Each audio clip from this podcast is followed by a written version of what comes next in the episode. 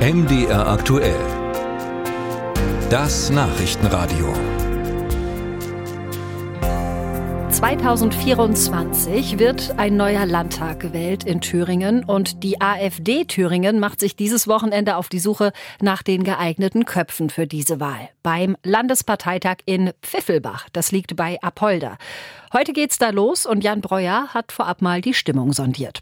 Stefan Möller ist Landessprecher der AfD in Thüringen und gut gelaunt dieser Tage, vor allem beim Blick auf die aktuelle Meinungsumfrage. Wen würden Sie wählen? Da kommt seine Partei auf 34 Prozent, ist damit stärkste politische Kraft im Freistaat. Mit 12 Punkten Vorsprung auf die CDU und 14 Punkten auf die Linke. Wir freuen uns über diesen Zuspruch und äh, werden das natürlich auch als Bestätigung für unsere Arbeit, die ja nicht einfach ist, ne, die uns natürlich auch letztlich eine Position in der Gesellschaft beschert, die alles andere als vergnüglich ist. Die Umfragewerte verheißen der Partei mehr politische Einflussnahme, zumal das Jahr 2024 ein Superwahljahr wird in Thüringen.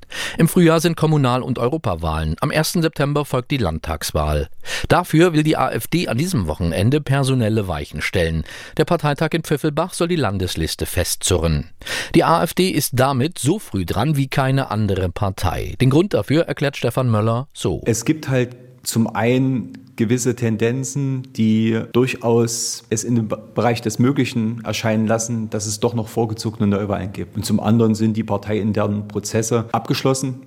Ja, und man ist dann auch froh, wenn man dann einen Haken dran setzen kann. Damit dieser Haken möglichst rasch gesetzt werden kann, geht die AfD bei der Aufstellung der Liste diesmal einen Weg, den sie bei anderen Parteien stets kritisiert. Im Vorfeld sind Kandidatenlisten abgestimmt worden zwischen Landesvorstand und den Kreisverbänden. Bislang konnten sich Delegierte direkt vor Ort für einen Listenplatz bewerben. Für Stefan Möller ist diese neue Prozedur Ausdruck von Professionalisierung. Es hat sich eben doch auch innerhalb der Partei die Erkenntnis herausgestellt, dass die andere Variante, da unvorbereitet reinzugehen, dass das eben auch Nachteile mit sich bringt, insbesondere was, das, ähm, was die Einschätzung der Kandidaten angeht, was das Durchhaltevermögen angeht, die Leistungsbereitschaft. Ne?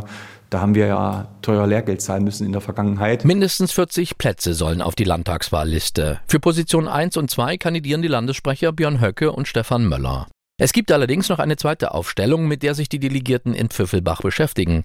Darin aufgeführt sind alle Thüringer Wahlkreise und welcher Kandidat dort jeweils für die AfD antritt.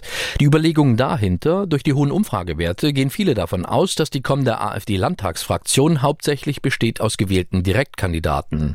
Für Björn Höcke könnte das zum Problem werden. Er sucht seinen Wahlkreis noch. Im Eichsfeld antreten, wo er wohnt, will er nicht, aus Angst vor einer Niederlage gegen den CDU-Kandidaten. So bleibt bleiben derzeit vier Alternativen. Kreis 1 und 2, der Wartburgkreis und Hildburghausen-Sonneberg.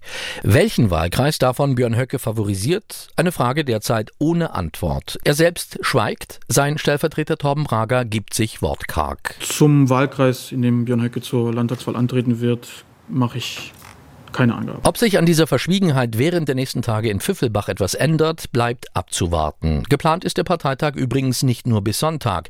Die AfD hat den Veranstaltungsort auch am darauffolgenden Wochenende gebucht, falls es länger dauert, mit der Aufstellung der Liste für die Landtagswahl 2024.